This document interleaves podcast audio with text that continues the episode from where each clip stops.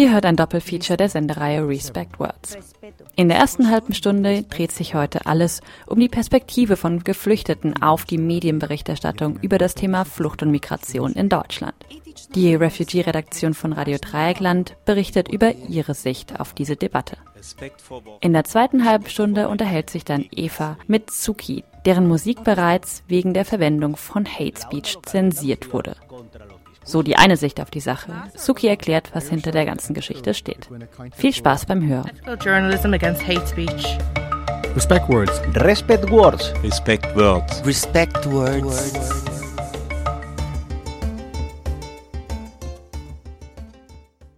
Wie kriminelle Flüchtlinge unsere Gesellschaft verändern. Zu viele Unterkünfte für immer weniger Flüchtlinge. Wenige Sorgen Flüchtlinge in. Bamberg. Flüchtlinge fehlen beim Singen ein mit Flüchtlingen. Mehr Flüchtlinge Flüchtlinge machen eine Ausbildung. Flüchtlinge Mehr Urlaub in der. Heimat. Flüchtlinge sollen im Die meisten Flüchtlinge leben von Hartz. Intensivtäter aus dem. Grenzpolizei, kriminelle Flüchtlinge, Flüchtlinge, Einbrüche. Flüchtlinge in Hotels. sicher Kriminelle Problemflüchtlinge, Recht auf Familiennachzug ausgesetzt. Flüchtlinge, kriminelle Problemflüchtlinge lügen bei Trotz Altersangabe. Aufenthaltserlaubnis. Festnahme Nun für illegalen Flüchtlinge bleibt Mehr vorerst Gewaltkriminalität. Umgekehrte durch Flucht. Zuwanderer. Flüchtlingshelfer. Familiennachzug Flüchtlinge sollen in Syrische Flüchtlinge verlassen Deutschland. Our Voice, die Perspektive der Geflüchteten. Flüchtlinge sind das Dauerthema in den deutschen Medien. Ob als arme Opfer, potenzielle Kriminelle oder Belastung für das Sozialsystem. Täglich liest und hört man von den Menschen, die auf der Flucht in Deutschland gelandet sind. Doch fast nie wird dabei ihre eigene Perspektive sichtbar. Fast niemand fragt die Flüchtlinge zur Flüchtlingsfrage.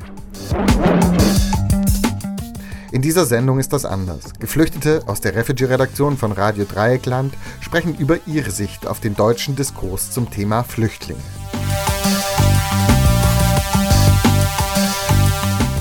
Nima aus Gambia, Apo aus der Türkei und Alaska aus Syrien arbeiten in der geflüchteten Redaktion Our Voice, die es sich zum Ziel gesetzt hat, die Stimme der Unsichtbaren in die Medien zu bringen. Hier beschreiben sie ihre eigene Wahrnehmung der deutschen Flüchtlingsdebatte.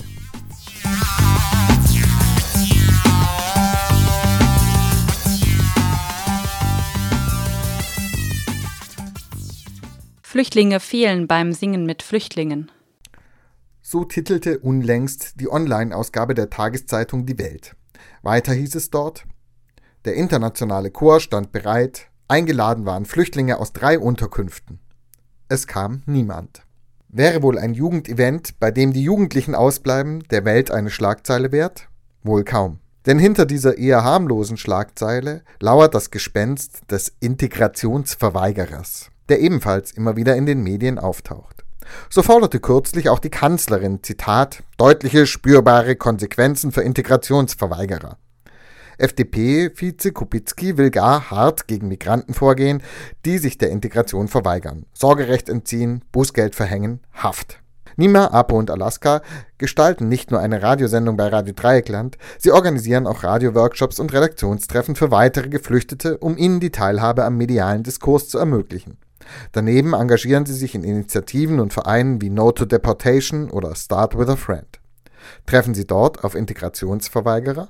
Manche Flüchtlinge können gar kein Deutsch sprechen oder sie weiß gar nicht, was passiert, weil sie hat keine Möglichkeit, ähm, so eine Information zu bekommen. Sie ist wie eine dumme Person, sie weiß gar nicht, sie ist neu oder so und so. Und die Leute, die, die solche Projekte machen, muss ähm, zu den Flüchtlingen gehen, zum Beispiel wie wir beim Our Voice machen. Wir machen Be Bewerbung auf Facebook von unserer Radiosendung. Wir sprechen zueinander und dann die Flüchtlinge kommen. Ohne das kommt kein Flüchtling, weil sie wüsste nicht. Alaska betont auch die Bedeutung der Sprache. Das ist einer der wichtigsten Punkte, weil wenn Geflüchtete aus überall ähm, etwas auf ihrem Muttersprache hören, dann es kommt mit mehr Einverstanden und mehr Information im Kopf, weil wenn du mit jemandem auf einer Sprache, der der versteht, sprichst, dann kommt die Idee zum Kopf. Aber wenn du mit seiner Muttersprache redest, dann kommt äh, direkt am Herzen. Und das ist, äh, das ist sehr wichtig, dass wir die Leute erreichen mit ihrer Muttersprache. Für Veranstaltungen für Geflüchtete müssen die Geflüchteten selbst als Multiplikatorinnen mitgedacht werden. Die meisten wollen sehr gerne mitmachen. Die haben aber Angst, dass die irgendwie manchmal die Sprache hilft nicht, die sind nicht so in einem Niveau, wo die mit den Leuten äh, unterhalten können. Und da kommt unser Job, also dass wir irgendwie die Leute vermitteln, die erste Eisbrecher machen zwischen die Leute, die treffen, also diese Grenze irgendwie zwischen die Leute, dann wird das funktionieren. Stattdessen findet bei geflüchteten Veranstaltungen häufig eine Art Stellvertreterpolitik statt, wie Nima feststellt. Ich denke mich immer, warum die Leute macht Projekt für Flüchtlinge und gab keinen Flüchtling, dass die teilnehmen. Das macht keinen Sinn. Manchmal, wenn ich zu Konferenzen oder Veranstaltungen gehe und sage, und sie sprechen über Flüchtlinge, ja, wir helfen Flüchtlingen gerne. Und ich sage, wo ist die Flüchtling?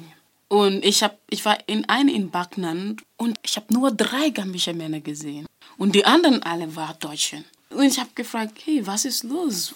Wo ist die Leute aus Gambia? Und dann wir, ja, wir haben die Leute eingeladen, aber niemand kommt. Sage, okay, wie hast du die Leute eingeladen? Ich sage, ja, wir haben über die Sozialarbeiter oder Sozialarbeiterin gesprochen. Sage, okay, dann vielleicht die Sozialarbeiterin guckt und sagt, ja, das ist für mich wichtig, für die Leute ist es nicht wichtig. Mhm. Und dann kommt nur die Sozialarbeiterin oder die Heimleiterin oder so.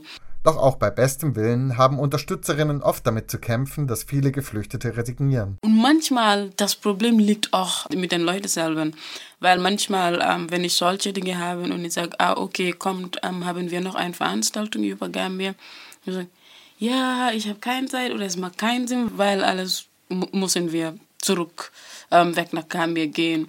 Und warum muss man Zeit verschwenden, um solche Veranstaltungen zu besuchen? Mhm.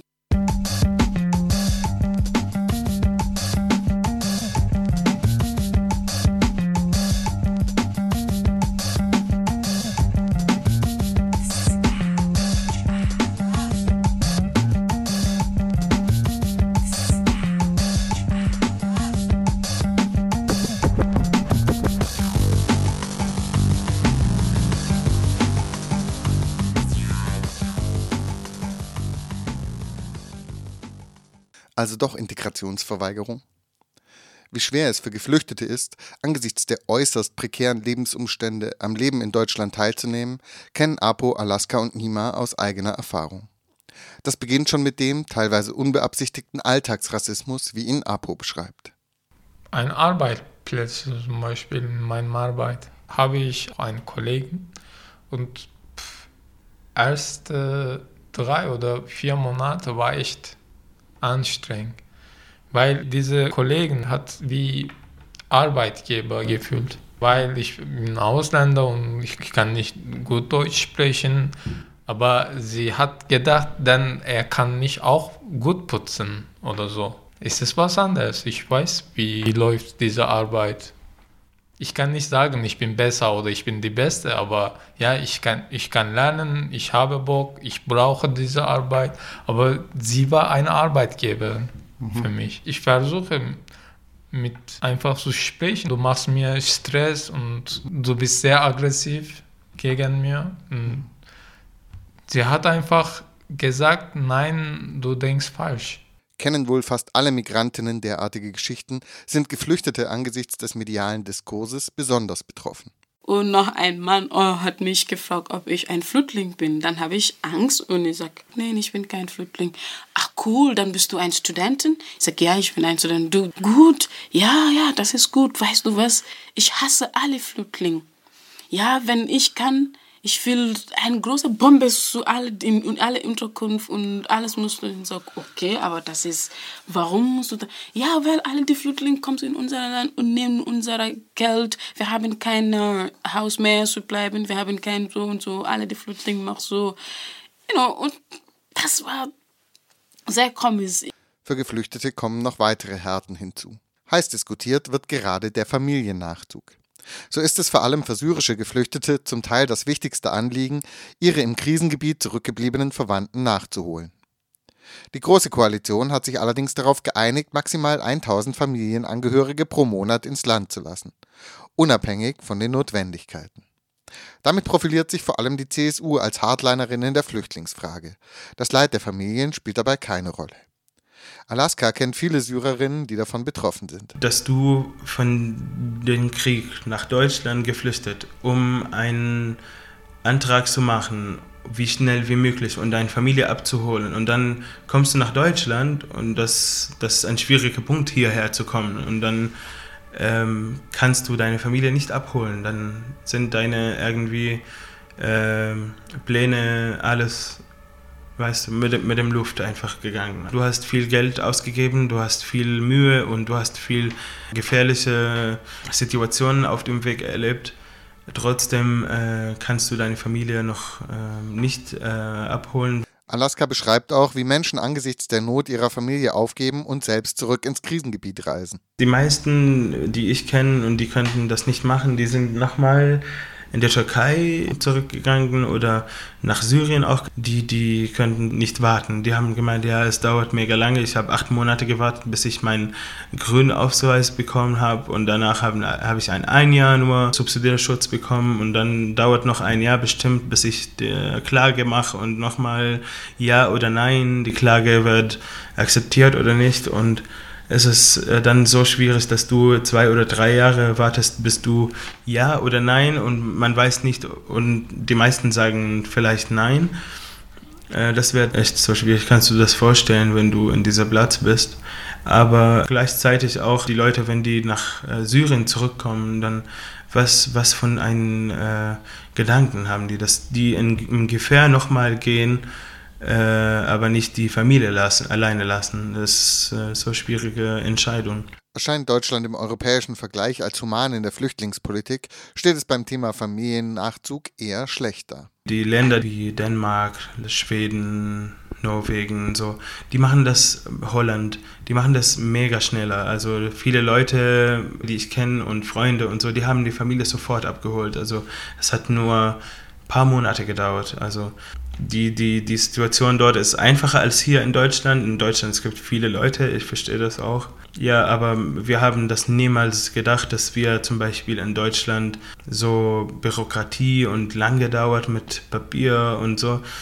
Wenn man immer über Deutschland redet in der Welt, dann denkt man sofort über Technologie, schnell, ähm, so BMW, Mercedes-Benz, Audi, so solche Technologie und kommt man dann nach Deutschland und findet so, dass eine Aufenthaltsgestattung dauert so mindestens ein Jahr zu haben.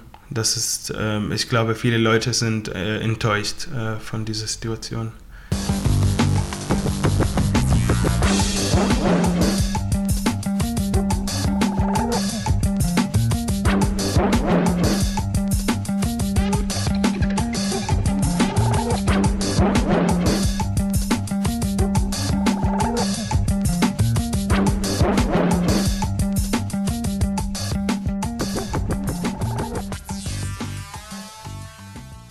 Zu den größten Integrationshindernissen gehört das Leben im Flüchtlingslager, zumal wenn es auf Dauer angelegt ist. Diese Situation in, in dieser Flüchtlingsunterkunft ist überhaupt nicht gemütlich, überhaupt nicht gemütlich. Also wenn man die ganze Zeit mit zwei Leuten, die du nicht kennst, ähm, die, die aus anderen Ländern kommen, die gar kein Deutsch sprechen, gar kein Englisch manchmal oder manchmal du kein Englisch sprichst und die anderen ja.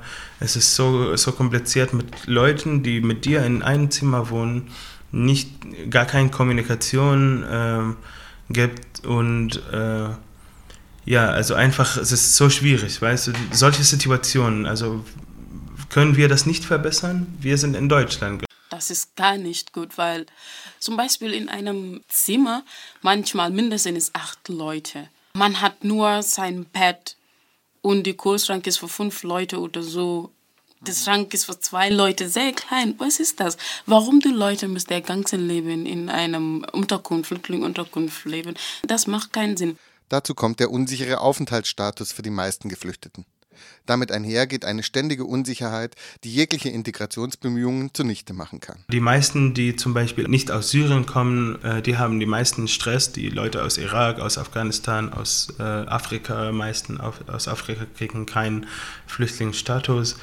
Äh, die können leider nicht so ähm, nicht so ruhig irgendwie integrieren, weil die wissen nicht, ob die morgen in, in dieser Platz bleiben oder die bekommen einen Transfer oder die gehen in eine andere Stadt oder die werden abgeschoben oder ja, das ist mega stressig. Ich habe das schon, schon erlebt selber, die ersten sieben oder neun Monate in Deutschland. Ich hatte so gar keinen Status. Ich musste viel Interviews machen mit, die, mit dem Gericht. Ähm, und äh, ja, einfach, ich wusste nicht, soll ich jetzt Deutsch lernen? Vielleicht, wenn ich Deutsch lerne und dann werde ich abgeschoben nach ähm, Griechenland oder zurück in die Türkei oder keine Ahnung, was soll ich machen? Also, und deswegen habe ich die ersten neun Monate gar kein Deutsch gelernt. Ich habe ich hatte mega Stress gehabt. Meine Familiensituation auch in Syrien ist ein großes Thema. Ähm, Studium, was soll ich machen als Ausbildung, Sprache, äh, fremden Leute, ähm, neue Kultur, das Essen, also alles. Äh, ich glaube ja, dass das, das Wichtigste jetzt, dass die Leute irgendwie ähm, ruhige Situationen haben und die, dass die wissen, was von äh, Status die haben. Dabei ist Alaska als Syrer noch verhältnismäßig privilegiert. Viele Geflüchtete leben nicht nur in dauerhafter Unsicherheit, sondern werden gleichzeitig in eine passive Unmündigkeit gezwungen. Weil zum Beispiel, wenn man kommt und muss vor ein Jahr oder ein paar Monaten, sechs oder acht Monaten warten, bevor die Interview bekommen. Und inzwischen dieser Zeit, man denkt immer, wann bekomme ich mein Interview? Wenn muss ich mein Interview machen? Und wenn man die Interview machen, manche kann, hat keine Zeit und wartet bis acht Monate oder neun oder ein Jahr oder zwei, vier Jahre. Danach bekommt man die Ablehnung. Und in diese zwei, drei Jahre von dem, ähm, weil die, die Leute für die ähm, Bescheid warten, man kann nicht gut integrieren, weil, weil sie denkt immer, okay, vielleicht ich will einen Negativbescheid bekommen ähm, wegen der Situation. Die Leute aus Gambia oder Nigeria oder Afghanistan haben keine Bleibeperspektive. Und dann denkt immer, okay, dann diese Leute kann nicht gut integrieren, weil ähm, wenn sie zum Beispiel in der Schule gehen und sagt immer, sie denkt immer, was kommt. Vielleicht ich muss abgesogen werden, ähm, die Polizei kommt zu mir oder die Leute leben in einer Unterkunft, die die keine Zukunft haben oder alle sind sehr schlecht. Die Leute können nicht selber kochen, die Leute können nicht selber Geld bekommen, die Leute sind nicht so zufrieden, die Leute können nicht draußen bis ähm, 12 Uhr ähm, die Leute darf nicht besuchen haben. Alle sind total kon kontrolliert.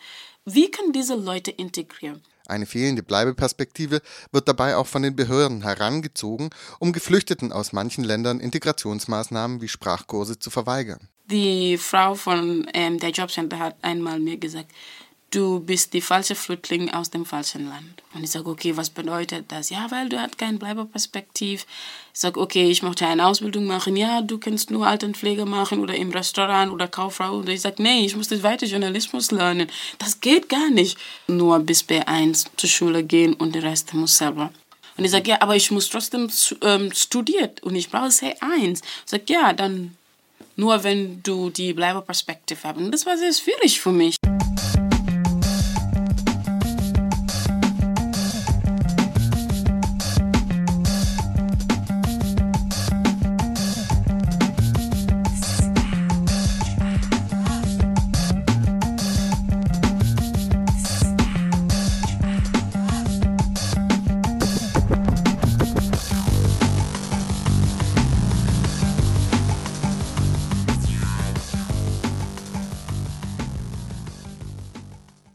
Besonders belastend ist das Damoklesschwert der Abschiebung. Es ist nur schwer zu beschreiben, was Menschen durchmachen, die befürchten müssen, den Weg umsonst gemacht zu haben, wie Apo zu erzählen weiß. Ich kann diese Gefühle nicht einfach so erklären, weil Leute, ich meine, sie überfahren ganze Meer und mit, keine Ahnung, Prozent überleben und sie kommen hier und sie versuchen ein neues Leben aufbauen und sie sagen einfach, Abschiebung und zurück. Und sie wissen ja nicht, ähm, wohin abschieben. Ich meine, sie können nicht einfach zum Beispiel nach Gambia abschieben oder Syrien abschieben. Sie einfach schicken nach Italien und, und dann von dort, keine Ahnung, nach Türkei, ganzen Leben. Ich meine, es ist nicht nur eine Situation, sondern viel Zeit und ich kann einfach nicht erklären oder erzählen diese Gefühl. Es ist sehr schwer. Trotzdem konkurrieren Parteien darin, möglichst viele Menschen dieser Bedrohung auszusetzen. Es scheint, als wäre ein Wettbewerb entbrannt, die Härten und Gefahren in den Herkunftsländern kleinzureden, um wieder dorthin abschieben zu können. Nima hat dafür kein Verständnis. Im Moment, ähm, es gab nicht so viele Leute, die in Deutschland kommen. Und ähm, ich weiß gar nicht, warum die Regierung muss die Leute nicht nehmen, eine Bleibeperspektive geben, zu bleiben. Die, ähm, die deutsche Regierung sagt, ja, Afghanistan ist ein sicheres Land. Afghanistan ist ein sicheres Land, aber jeden Tag, man hört eine Bombe immer. Deutschland ist reich genug und das ist der Fakt. Zum Beispiel jemand, die, die so gut integriert sind, ich weiß nicht, warum die Regierung muss diese Leute nicht unterstützen. Aber sie macht das nicht. Sie sagt, ja, alle sind aus Gambia, alles muss rausgehen. Und vielleicht, ich habe eine gute Note von, von, von Schulen oder ich habe so einen Bachelor bekommen oder so. Aber das macht keinen Sinn. Er sagt, du musst raus, raus, raus gehen. Und wenn diese Leute hier bleiben, sie können auch die Versicherung bezahlen und machen so viel. Und mit Hand weg, viele können das machen. Und Deutschland braucht das.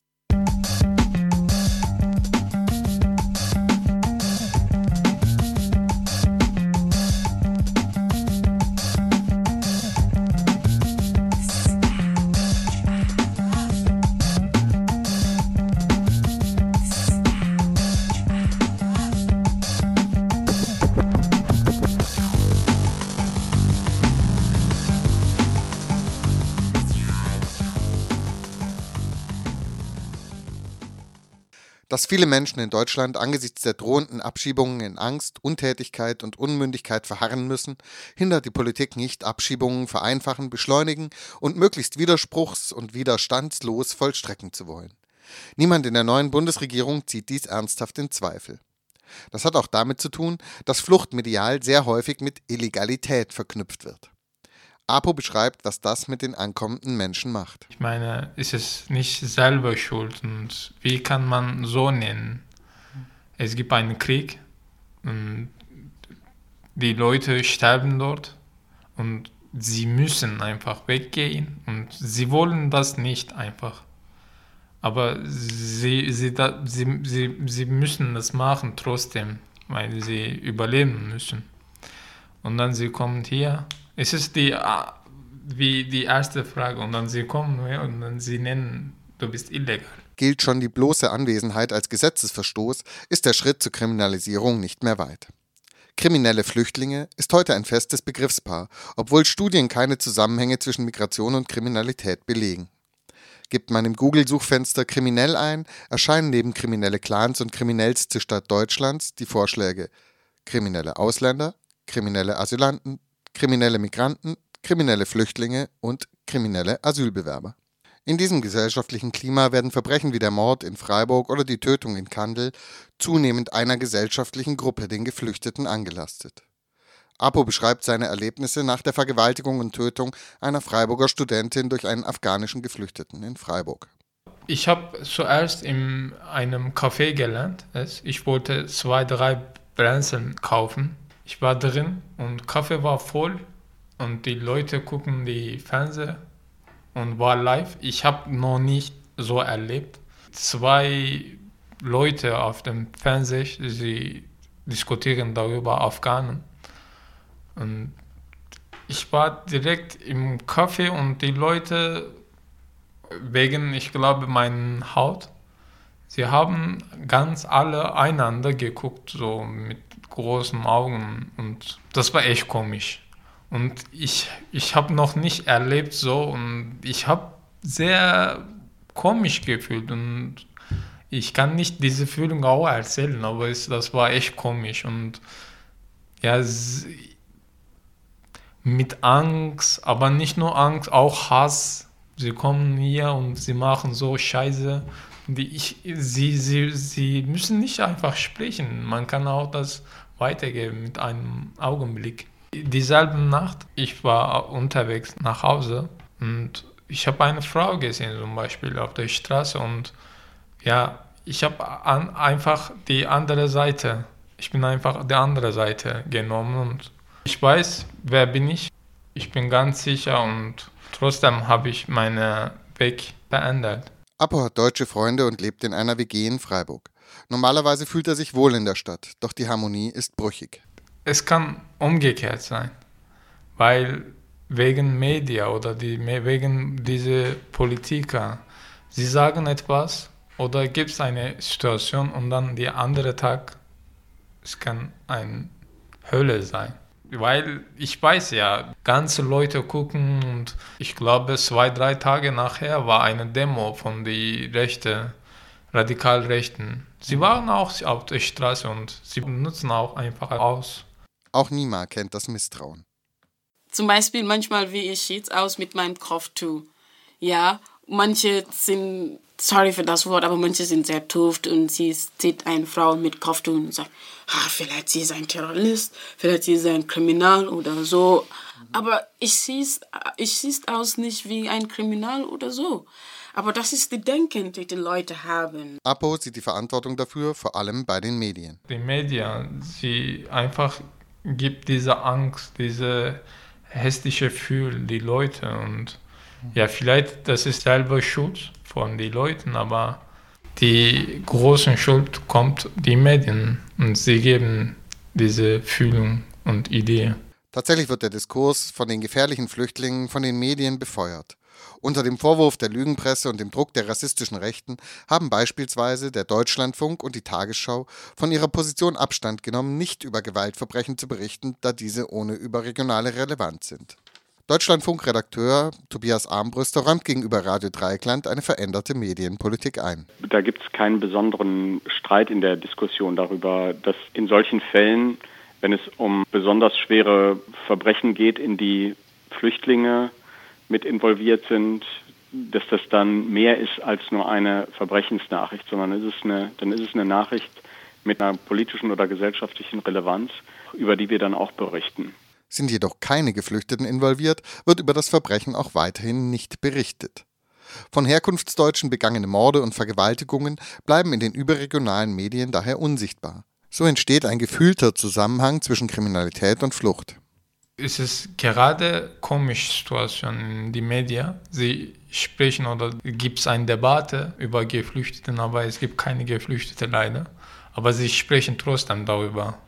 Das ist unser Hauptproblem und wir, wir wollen, wenn sie etwas über Geflüchtete sprechen, dann ein Geflüchteter muss dort sein und selber etwas sagen aber sie sprechen einfach selber ein Deutsch, spricht über Geflüchteten und sie versuchen eine Lösung zu finden. Ein Hauptproblem ist und bleibt also die mangelnde Repräsentation von Geflüchteten in der Debatte.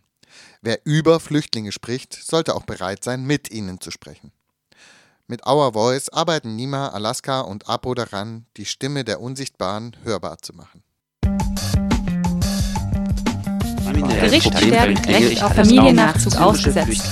Kriminelle Problemflüchtlinge lügen bei Altersangaben. Trotz Aufenthaltserlaubnis. Festnahme. Nur Familienoffenflüchtlinge bleiben vorerst Ja, umgekehrt.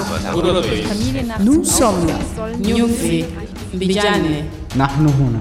Am We are here. Our Voice, die Stimme der Unsichtbaren. Auf Radio Dreieckland.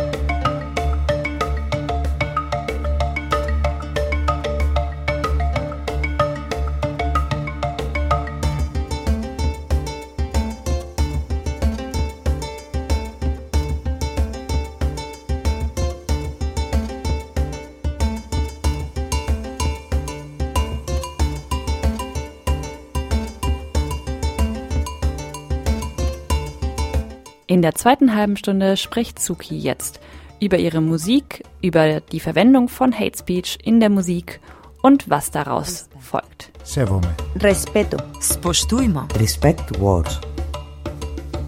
Respekt vor Worten, Respekt vor Menschen gegen Hassreden. Ethical journalism against hate speech. Respect words. Respect words. Respect words. Respect words. Respect words.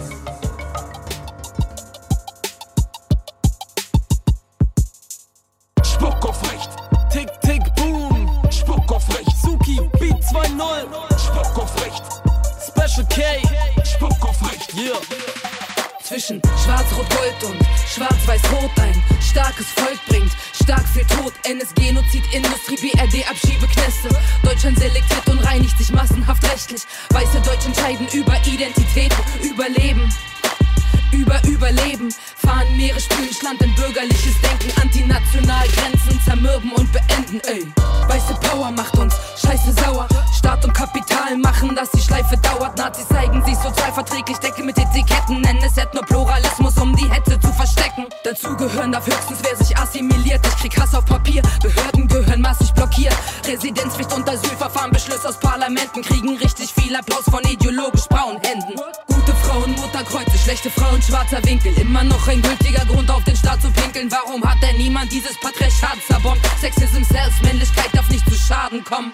Also Aufhänger ist ja dieser Song und dieser YouTube-Clip von euch Zusammenhänge, der dann letzten, ich glaube Ende Oktober kam dann ganz überraschend gegenüber alle Verteiler und äh, Medien diese Nachricht Suki zensiert und alle so, what? Also der Gutmensch Suki äh, verstößt jetzt gegen die Hate Speech-Regel. Was, was geht da ab?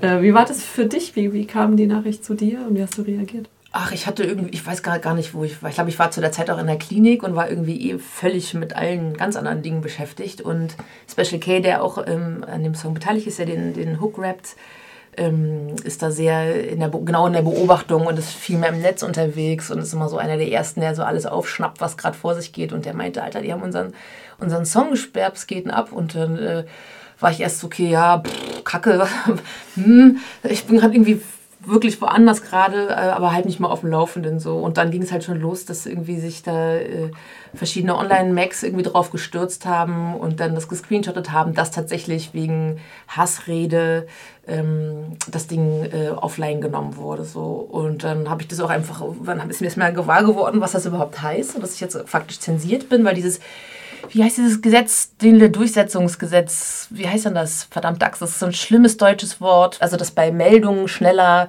Inhalte aufgenommen werden. Äh, da haben sich halt offenbar ein paar Wutbürger, Deutsch-Deutsche oder sonstige das Netzwerkdurchsetzungsgesetz, das ist es. Alter, zieht euch mal den das Begriff. Netzwerkdurchsetzungsgesetz. Das ist das Netzwerk durch, genau, das Netzwerkdurchsetzungsgesetz. Das klingt wirklich, als wäre es aus der Titanic so. Abgefahren, genau. Ähm, und das schafft halt eben, dass, dass Leute. Also, dass man ganz spontan reagieren kann einfach. Genau, das soll einfach schnell blockieren, die Kanäle, YouTube etc., Twitter und so weiter, aber vor allem YouTube betrifft es eben, müssen dann halt offline nehmen und, äh, ähm, und eben prüfen, was dahinter steht. So. Genau, und äh, das war eben auch dieser Fall, wo Beatrix von Storch mit einem, mit irgendeinem Tweet äh, sozusagen als, äh, als Parlamentarierin. Auf die Kinder schießen? Nee, das war nochmal später. Das war ja das, war ja das Mausgerutscht-Ding. Das war jetzt, ähm, ich weiß nicht mehr genau, was ist, aber auch so ein Fall, wo sie, für, wo ihr Twitter-Account für ein paar Stunden gesperrt war. Das ist irgendwie ein Riesen. Das ist halt genau die Frage. Das ist ein bisschen wie mit der Extremismustheorie, dass so linke und rechte Inhalt, dass linke und rechte Gewalt zwei Seiten einer Medaille seien oder so. Ne? Also in, diesem, in diesem Prinzip sozusagen in, in unserem eigenen Wunsche irgendwie, dass problematische Inhalte der Öffentlichkeit einfach nicht mehr zugänglich gemacht werden, um halt das Phänomen nicht größer erscheinen zu lassen, als es ist. Also es ist ja auch jetzt gerade deutlich geworden, gab es ja verschiedene Studien dazu, dass wenige Personen sich viele Accounts in den entsprechenden Kanälen anlegen und dann sind es eigentlich fünf Leute, die da schreiben. Es wirkt aber wie 50 Leute, weil jeder zehn Accounts hat so. Und damit werden ja bestimmte Phänomene sozusagen künstlich vergrößert und wirken damit sehr diskursmächtig und verunsichern Leute, die halt nicht klar positioniert sind. Also wie, und dann nehmen sich halt die entsprechenden Positionen Raum. So. Ähm, genau, und ähm, tatsächlich ist, ist, es ja wichtig, dass man dann schnell darauf reagiert. Und es gibt ja auch immer wieder auch von emanzipatorischen und linken Positionen aus die Forderung, dass einfach Nazi-Kram als solche erkannt wird. Äh, Im weiteren Sinne, wenn man jetzt ja das rechte Spektrum als Nazi-Kram kurz mal aus Praktikabilitätsgründen vereinheitlichen mag. So. Ähm, und das fällt natürlich Leuten wie uns an der Stelle auf die Füße, weil im Prinzip ja von allen Seiten aus alles Mögliche als Hass irgendwie bezeichnet werden kann. So. Ähm, genau, und dann habe ich aber tatsächlich, nachdem dieses Posting von mir kam, wo ich so verschiedene Leute, also verschiedene Artikel, die irgendwie dann rund gingen, also was sich in Noisy und Weiß und Bento und wer da noch alles geschrieben hatte, habe dann eine kleine Sammlung draus gemacht, habe das gepostet und gesagt, ja, Leute, was geht denn ab, ey? Äh, nicht euer Ernst. Ich werde den ganzen Tag belagert, dass ich irgendwie die, äh, die zensurfreudige Gutmenschin sei, die äh, sonst was irgendwie mit ihrer Political Correctness, bla bla bla und alles Dinge, die ich überhaupt nicht auf mich anwende, aber okay. Und dann bin ich aber gleichzeitig auch die Hassrednerin, so dass, also Entschuldigung, am liebsten würde ich mich rausziehen und die beiden Positionen mal miteinander ins Gespräch bringen, weil irgendwie so viel Spannungsfeld ist dann doch, da, da, da läuft was schief. So. Und dann kam kurz danach eine E-Mail vom, vom Pressesprecher von YouTube, den ich von irgendeiner anderen Sache offenbar kenne, war mir gar nicht klar. Irgendwie hat, wir haben uns irgendwann mal so über den Weg gelaufen und irgendwer hat offenbar meine direkte, meinen direkten E-Mail-Kontakt weitergereicht. Ähm, äh, und dann hieß es ja, ähm, sorry. Missverständnis oder irgendwie kann, ist jetzt wieder online. Mhm. Ein paar Tage später, ne? Naja, so eine Wöchel, anderthalb Wöchelchen oder so. Und ist ja, okay, süß, vielen Dank, so voll nett, dass es wieder online ist. Aber ey, was war denn da los? So könnt ihr mal sagen, was da, also was jetzt der problematische Inhalt war? Um welche Zeile ging es denn bitte genau? Und dann hieß es eben, dass er darüber nicht sprechen könne, weil das irgendwie interne Prozesse seien und kann er jetzt auch nicht okay. sagen. Aber so. Aber du hast immerhin mal eine Woche ordentlich Presse bekommen. So, man kann es positiv sehen, aber wir wollen es jetzt nicht positiv sehen. Also ich, ist schon, finde ich, ich fand es beängstigend. Also ich bin auch sehr erschrocken. Und mich würde jetzt, also mich hätte jetzt schon interessiert, welche Textzeilen das sind. Also ich habe mir den Text hier mal ausgedruckt. Ich weiß es bis heute nicht. Und geguckt, welche Stellen das hätten sein können. Also wo dann sowas wie Gewaltaufruf im weiteren Sinne oder Hass. Also weiß nicht, wenn ich jetzt mal so aufzählen sollte, ich krieg Hass. Ich krieg Hass auf Papier. Behörden gehören massig blockiert. Na, da ist der Begriff Hass mal wenigstens drin. Mhm. Äh, immer Hass noch Papier, das ist natürlich das. Uiuiui. Das, das ist dann linke Gewalt, richtet sich leider nicht gegen Menschen. Papier ist massiv gefährdet. Ja. Äh, immer noch ein gültiger Grund, auf den Staat zu pinkeln. Ja. Warum hat denn niemand dieses Patriarchat zerbombt? Jetzt wird es aber äh, terroristisch. Das natürlich, dann haben wir Dresden 45 natürlich sofort gewarnt. Ne? ja. Und so starten wir den Kampf mit Sprache, Punches, Partys, Straßenblockaden. Alle, Alle Mittel sind korrekt und wir haben gerade das angefangen. So, ja, genau. So, genau, das ist, das ist Special Case Zeichen. Das, das war doch hier. Wir schmeißen nicht nur Steine.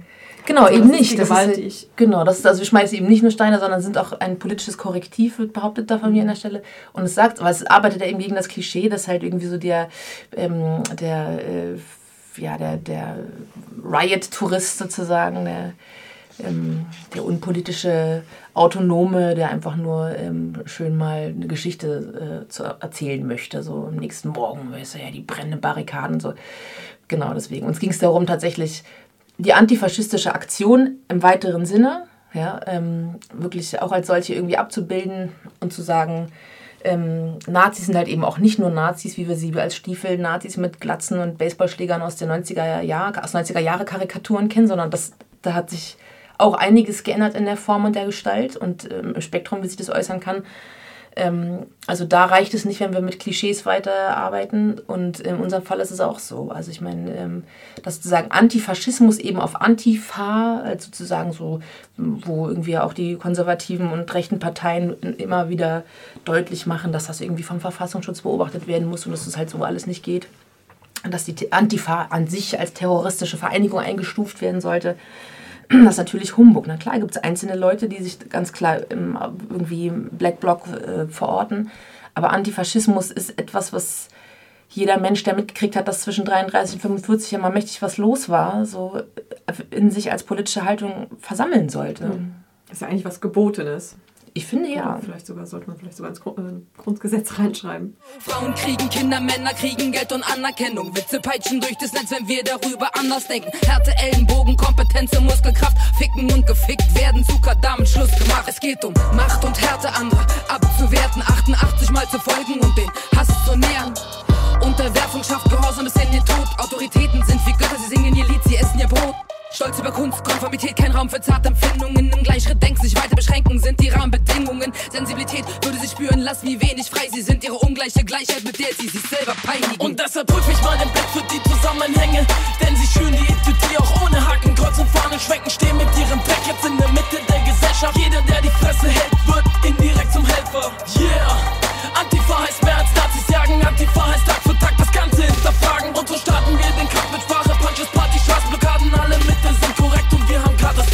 Yeah.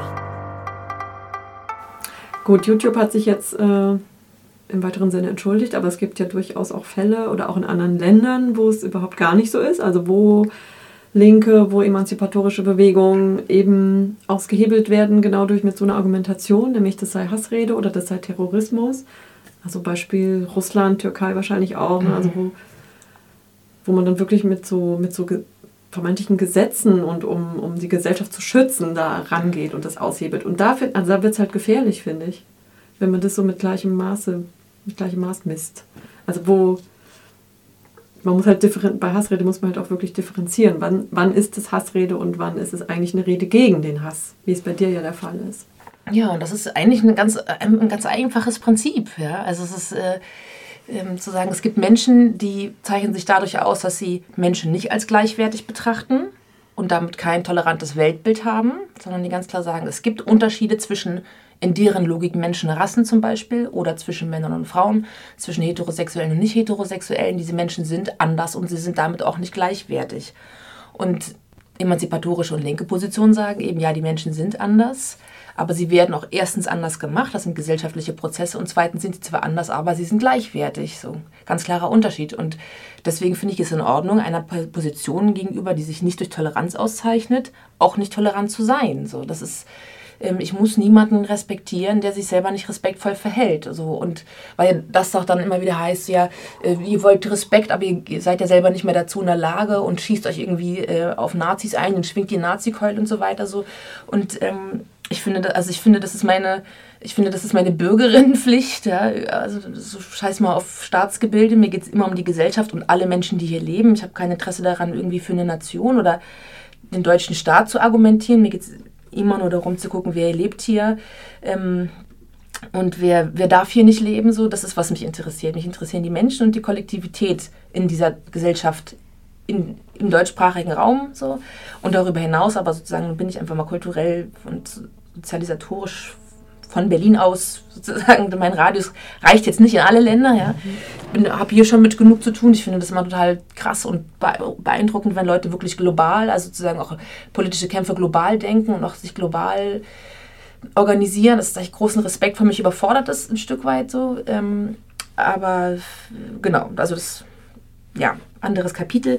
Ähm, und äh, genau, deswegen fühle ich mich in der Verantwortung als Teil dieser Gesellschaft. Äh, zu sehen, dass, dass eben alle, ähm, dass alle ihren Platz brauchen. So. Und das heißt eben auch den Leuten entschieden gegenüberzutreten, die sagen, nö, es dürfen nicht alle hier sein. Beziehungsweise sie dürfen unter bestimmten Bedingungen hier sein. Und zwar machen wir die Maßstäbe und entscheiden, wer integrationswillig sei oder nicht. Ja. Und dann haben wir jetzt genau das, dass irgendwie jahrzehntelang die Forderung danach, dass sich die Menschen integrieren sollen. Und dann kommt so ein Heimatminister an und sagt, nö, ihr gehört doch nicht dazu. Wir haben uns uns anders überlegt. So, ja.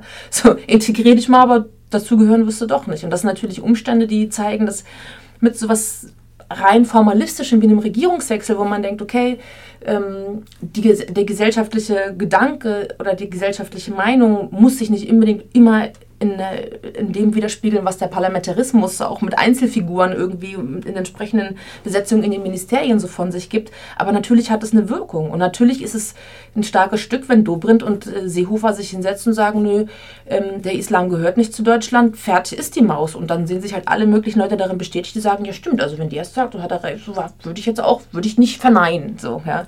Und das schafft natürlich ein anderes gesellschaftliches Klima. Und ich finde das bedrohlich so. Es ist gar nicht immer unbedingt die AfD, es ist nicht immer unbedingt unbedingt die NPD. Es reicht völlig, wenn wir uns irgendwie in den Unionsparteien umschauen. Ähm, und deswegen finde ich auch sozusagen, also äh, finde ich, und das wird dann eben schnell als Nazi-Keule schwingen empfunden, mhm. dass für mich das konservative bis ähm, nationalsozialistische Spektrum wirklich ein Spektrum ist. So. Und wenn wir ganz viel Pech haben, reicht es sogar noch in die Sozialdemokratie hinein, wenn wir uns irgendwie Leute wie Sarrazin und so weiter anschauen. Ähm, oder auch eine Sarah Wagenknecht hat sich problematisch verhalten in Bezug auf äh, ähm, äh, Fragen zur, zur Situation von Geflüchteten und so weiter. Also es ist auf jeden Fall, also Differenzierung, ist, also sozusagen das ganze Rechts-Links-Ding ist und die bürgerliche Mitte, die sich so als so, so schweizmäßig als neutral gibt, das, ist, das haut halt alles schon lange nicht mehr hin. Und deswegen finde ich es gerade wichtig, in aller Deutlichkeit dann auch zu sagen, so, ich muss, ich muss deutlich machen, wo meine Position ist. Und das heißt, dass ich an bestimmten Stellen einfach nicht mehr kuscheln kann. Würdest du sagen, dass da Hate Speech schon beginnt? Also bei Aussagen von Seehofer zum Beispiel? Und wie groß ist dann die Keule, also passt du die Keule, mit der du drauf haust, an? Mhm. Die Mittel, passt du die an? Ähm, ja, also ich kenne Leute in der SPD, also bei den Jusos, die ich sehr gerne mag und die cool sind, so, die, die einen guten Job machen, die ein wichtiges Korrektiv innerhalb ihrer Partei sind. Und mir fallen eben auch Leute ein, wo ich, wo mir jegliche Sympathie, politische Sympathie flöten geht. Und äh, ähm, und na klar, es ist immer wichtig, eben nicht alle über einen Kamm zu scheren, aber ich finde, von einem Spektrum zu sprechen, auf jeden Fall etwas, was der Situation gerecht wird. So. Und, äh, und nicht zu sagen, die sind irgendwie alle gleich, sondern natürlich gibt es da Unterschiede. Es gibt ja auch in der AfD unterschiedliche Flügel so. Und äh, zwischen einer zwischen Petri, gut, jetzt ist die raus, und einem, und einem Höcke, das zeigte sich ja auch, wie sozusagen die innerparteilichen Auseinandersetzungen dann liefen, gibt es natürlich auch Unterschiede, ja, also sozusagen, wo er jemand den bürgerlichen und jemand den ähm, wirklich einen explizit rechten Flügel irgendwie gestaltet. Ähm, und für mich ist es auch nicht nur wichtig, ist es jetzt explizit Hassrede, wenn Dobrindt und, und Seehofer sagen, ist der Islam gehört nicht zu Deutschland. Die Frage ist auch, was äh, in wessen Dienst stellt man sich mit so einer Aussage? Wo ist sozusagen die Anschlussfähigkeit mit impliziert? Ja. Mhm. Ähm, und es geht natürlich darum, gesellschaftliche Mehrheiten mit bestimmten Aussagen äh, sich auf die eigene Seite zu holen. So. Ähm, natürlich setzten die sich nicht ähm, wie Höcke hin und, äh, und, und rufen zur Erstarkung der deutschen, äh, des deutschen Volkes auf, ja, in, äh, in, in so einer NS-Rhetorik oder sprechen von, was hatten wir kürzlich, Kameltreibern und Kümmeltürken und so weiter, was wieder kam. Ja, das natürlich ist das das nicht, aber die Brücke zwischen der Islam gehört nicht zu Deutschland und das sind Kameltreiber und Kümmeltürken, Zitat. Zitat, ja, wohlgemerkt, ähm, ist sehr, sehr, sehr stabil. Und die wird so auch in beide Richtungen viel gegangen. Das berühmte am rechten Rand fischen, was man immer sagt. Ne? Ja. Eure Tortendiagramme sollten in der Storche-Gesicht landen. Die AfD ist zweistellig, wird doch bloß einen Witz machen. Und jetzt kürzlich hatten wir nochmal Beatrix von Storch. Das war dann für mich einfach nur noch ein Promo-Tool, so, die sich halt darüber aufgeregt hat, dass sie, ähm, sie als GEZ-Zahlerin äh, das ein Unding findet, dass, weil ich äh, mich auf den Tortenwurf beziehe, der vom Pen-Kollektiv ja vor zwei Jahren da initiiert oder gemacht wurde in einem Song. Und äh, aber eben mit dem mit dem Satz eure Tortendiagramme sollten in der Storcher Gesicht landen. Also zu sagen ich thematisiere eigentlich den Einzug der AfD in die Parlamente ähm, aber mit der Referenz natürlich auf den Tortenwurf so. Und äh, genau und hat sie sich voll aufgeregt. Und es war für mich natürlich hat sie mir absolut zugearbeitet äh, und ich habe mir dann aus dem Tweet ein T-Shirt gemacht. So, und so kann es dann auch gehen. Ja. Voll. Und dann ist, und dann ist da, da war kein Hehl. Natürlich ist es für mich nur noch Werbung. Dann schreibe ich hier, guck mal, was Beatrix geschrieben hat. So voll geil, endlich Beef. Hier sind meine Tour-Dates. So, was soll ich denn sonst mit sowas machen? So. Na klar, so vielen Dank. Es ist wie als feine Sahne Fischfilet damals zur vorletzten Platte irgendwie im Verfassungsschutzbericht in Mecklenburg gelandet ist und dann gehen die halt mit dem Präsentkorb zum Innenministerium und bedanken sich dafür. So. so AfD proudly presents. Okay. Na voll so. Powered by, genau. ich verliere das Vertrauen, ich befürchte irgendwann steht für mich und alle meine Leute die Entscheidung an.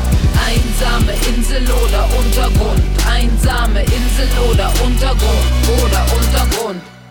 Zum Schluss nochmal eine Kurve, ein bisschen anderes Thema. Also geht es eher um Political Correctness und Kunstfreiheit, also Stichwort Hip-Hop, ist ja auch immer so ein gefährliches Gebiet, wo auch viel geht und glaube ich auch viel Quatsch passiert, also jetzt zumindest aus meiner subjektiven Sicht. Und die Leute sich dann immer hinter diesem Kunstbegriff verstecken. Also jetzt, weiß nicht, Beispiel Frauenarzt, der übrigens dann, wenn man ihn hinterher dazu befragt, sagt, ach ja, das war irgendwie, das ist ein bisschen pubertär und ich meine das eigentlich nicht so. Trotzdem hat es ja, was die Leute sagen und singen, ähm, das ist eine Jugendkultur. Tausende singen das mit und ich weiß nicht, ob die das alle genauso reflektieren als irgendwie ironisch oder was auch immer. Also wie stehst du dazu? Und wie ordnest du da deine äh, Lines ein? Ah. also ich, ich mache das total müde, wenn Leute sich hinter Kunstfreiheit einfach nur verstecken. So, das ist, ich finde das total feige. Weil damit beendet man jede Diskussion. Das ist also wie ist so. Fertig. Ja, okay, danke fürs Gespräch. So, ist halt Kunst, ich kann machen, was ich will. Wenn ich Kunst erkläre, zerstöre ich die Kunst. Dann ist es keine Kunst mehr. Also werde ich nicht verraten, was die Autorin mir damit sagen will. So, das ist halt, das, so, so geht für mich Dialog nicht. Ja. Ähm, und dieses ganze Provokationsthema, was dann da irgendwie so drin steckt, so das, äh, ist natürlich auch nur ein Vehikel. Es geht natürlich auch um deren gottverdammte Kontostände. So, ne? also, es, also es geht den wenigsten wirklich darum, tatsächlich künstlerisch, also sich künstlerisch zu artikulieren. Es geht natürlich um kalkulierte Provokation, die einfach die Zahlen betreffen. Es geht um Verkäufe und es geht um Views. Es ist also alles sozusagen alles Formen von Kapital. Klicks sind ja auch Kapital und lassen sich halt sozusagen konvertieren in konkrete Euros. So. Ähm, und, das, und, und wenn mir da mit Kunst kommt, so dass, also mich, ich sage nicht, dass nur das eine oder das andere gilt, es kann auch eine Gleichzeitigkeit geben, aber ich finde, dass von Leuten, die, die viel, wo es viel um Selbstdarstellung geht und ganz wenig um welche Inhalte auch immer mit sowas kommen, es, es macht mich wirklich, wirklich müde. So. Und ich halte das für eine Verweigerungshaltung. So, das ist halt so, ja, nee, das ist aber meins, ich mache das jetzt, tschüss. Und dann, dann zeigt sich, dass solche Leute kein Interesse daran haben, tatsächlich zu diskutieren oder irgendwie sich auch inhaltlich voranzubringen, in einen Austausch zu gehen, auch um ihre eigene Position zu erklären oder zu markieren oder einfach zu behaupten. Genau.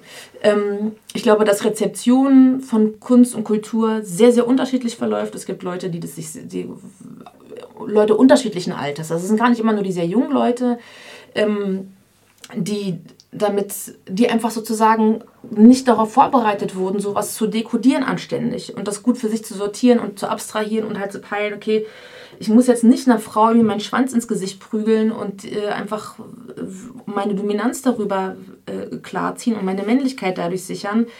Ähm, das ist ein bisschen wie mit Internetpornografie, so wo einfach auch, wo es Leute gibt, die ganz tolle, liebevolle äh, Beziehungen haben und irgendwie nicht glauben, dass sie irgendeiner Frau irgendwie trocken ihren Schwanz ins Arschloch rammen können, weil sie das in einem, in einem Porno gesehen haben. Dieses, denen es klar ist, dass das irgendwie, das ist wie Formel 1 fahren, wenn du aber ein Fahrrad unterm Arsch hast, ja. Und es gibt Leute auch unterschiedlichen Alters, die das tatsächlich für, da, wo eine Normalisierung stattfindet. Auch in Bezug ganz interessant, wie Frauen sozusagen sich selbst wahrnehmen und was sie klar machen, so. Also auch in Bezug auf Sexualität. Ich finde die Parallele gar nicht so verkehrt, gerade weil im Rap ja sehr viel so sexualisiert mhm. stattfindet. So. Und also immer hat eher ein Sexismusproblem als jetzt das Rassismusproblem, würde ich mal behaupten. Bin ich absolut bei dir, genau. Ähm, und Rassismus wird auch noch mal schneller, ähm, wird auch noch mal schneller skandalisiert. Also wenn weiße Leute das N-Wort verwenden, landet das auf jeden Fall im Editorial in den großen Hip-Hop-Magazinen so. Ähm, alle sexistischen Begriffe sind und behindertenfeindlichen, transfeindlichen Begriffe sind sind halt, das ist dann halt Battle Rap so. Und ich hatte bei einem runden Tischgespräch mit unter anderem dem Rapper Megalo eine interessante Situation. Er sagte nämlich, dass er glaubt, dass Sexismus das Kavaliersdelikt unter den Diskriminierungen im Hip-Hop sei. Ja. Mhm. Und das fand ich schon krass so. Und Rassismus taucht dann eher in Kombination mit Sexismus auf, dass halt von der Polennote die Rede ist oder sowas. Ja ähm, oder Kulturalismus, je nachdem, wie man es dann fasst, ob man, also wird man jetzt entlang von Hautfarben oder anderen äh, Ethnien oder so äh, in der Logik ähm, dann äh, spricht. Ähm, aber ich glaube, dass das, und jetzt gibt es ja gerade den Fall, dass Antisemitismus irgendwie das, ähm, das neue Ding ist. Es gab jetzt gerade diese Doku zu Antisemitismus im Deutschrap, gerade nach dieser ganzen Kollega-Thematik, mhm. der ja sich ja schon seit geraumer Zeit äh, sehr und auch einige andere, auch Haftbefehl wird ja auch immer wieder dazu, PA Sports und so, ähm, ähm, da, dazu thematisiert. Und äh, jetzt habe ich irgendwie am Rande mitbekommen, dass, dass die Echo-Juroren ähm, überlegen, ob es tatsächlich nicht mehr nur um die, also sonst ging es ja um die reinen Verkaufszahlen, die quasi die Preise äh, bestimmen, also die Verleihung bestimmen. Ähm, und dass jetzt aber inhaltliche Kategorien gegebenenfalls berücksichtigt werden sollen. Ob man jemand tatsächlich, ungeachtet seiner Verkaufszahlen, äh, nochmal anders betrachten muss, wenn bestimmte Inhalte, also in dem Fall gibt es halt eben diesen Antisemitismusvorwurf, ähm, äh, ja, anders bedenken muss. So. Und natürlich denke ich mir so, ey, so seit Jahren werden von Preisträgern Löcher gefickt ohne Ende, Alter. So, und zwar ohne Rücksicht auf Verluste und, äh, und Tausende hören es und verinnerlichen oder sagen, das ist ja das Problem, nicht nur Rap ist sexistisch in vielen Hinsichten, sondern alle möglichen Bereiche der Gesellschaft und das bedingt sich halt gegenseitig so, ja. Es ist nicht so, dass es irgendwie, Rap ist da keinen, hat Sexismus nicht erfunden, aber es ist halt ein Feld, wo es sehr stark stattfindet, wie viele andere Felder auch, so.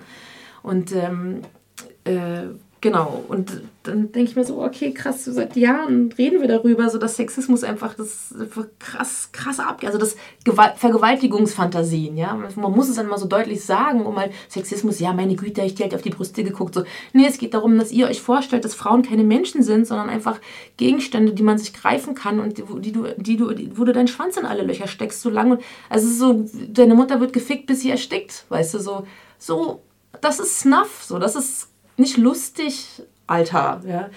Und ähm, aber dass jetzt so ausgerechnet Antisemitismus der Türöffner wird mhm. für dieses Ding ist einerseits ein bisschen okay, 15 Jahre später, aber immerhin so. Natürlich kann man keine Diskriminierungsform gegen die andere wenden. So, Im Prinzip ist es mir völlig egal, welche, welche Form der Diskriminierung die Tür aufmacht. Äh, ich freue mich über, jede, äh, über, jedes, über jeden Schritt nach vorne. So.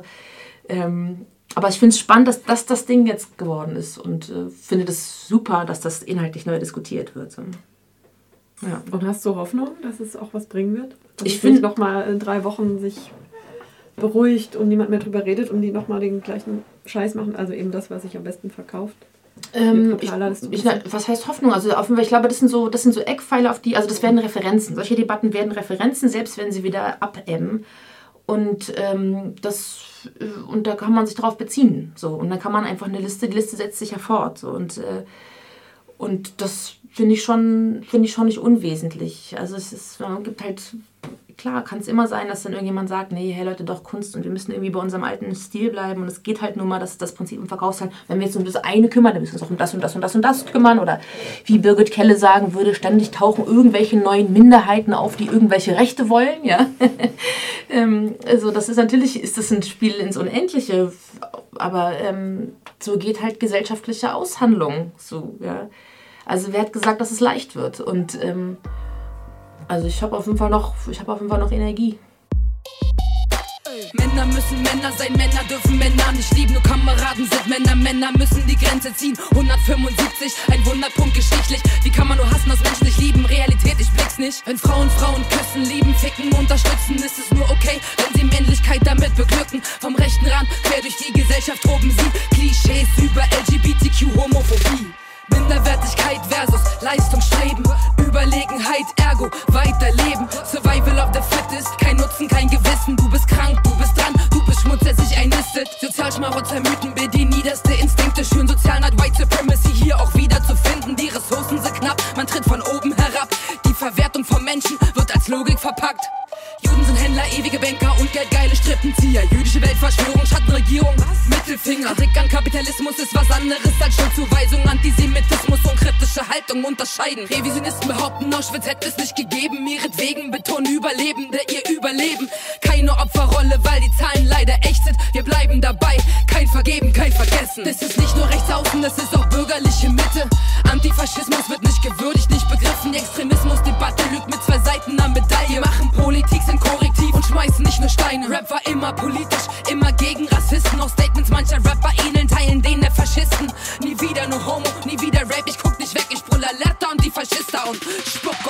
deshalb prüf ich meinen Blick für die Zusammenhänge.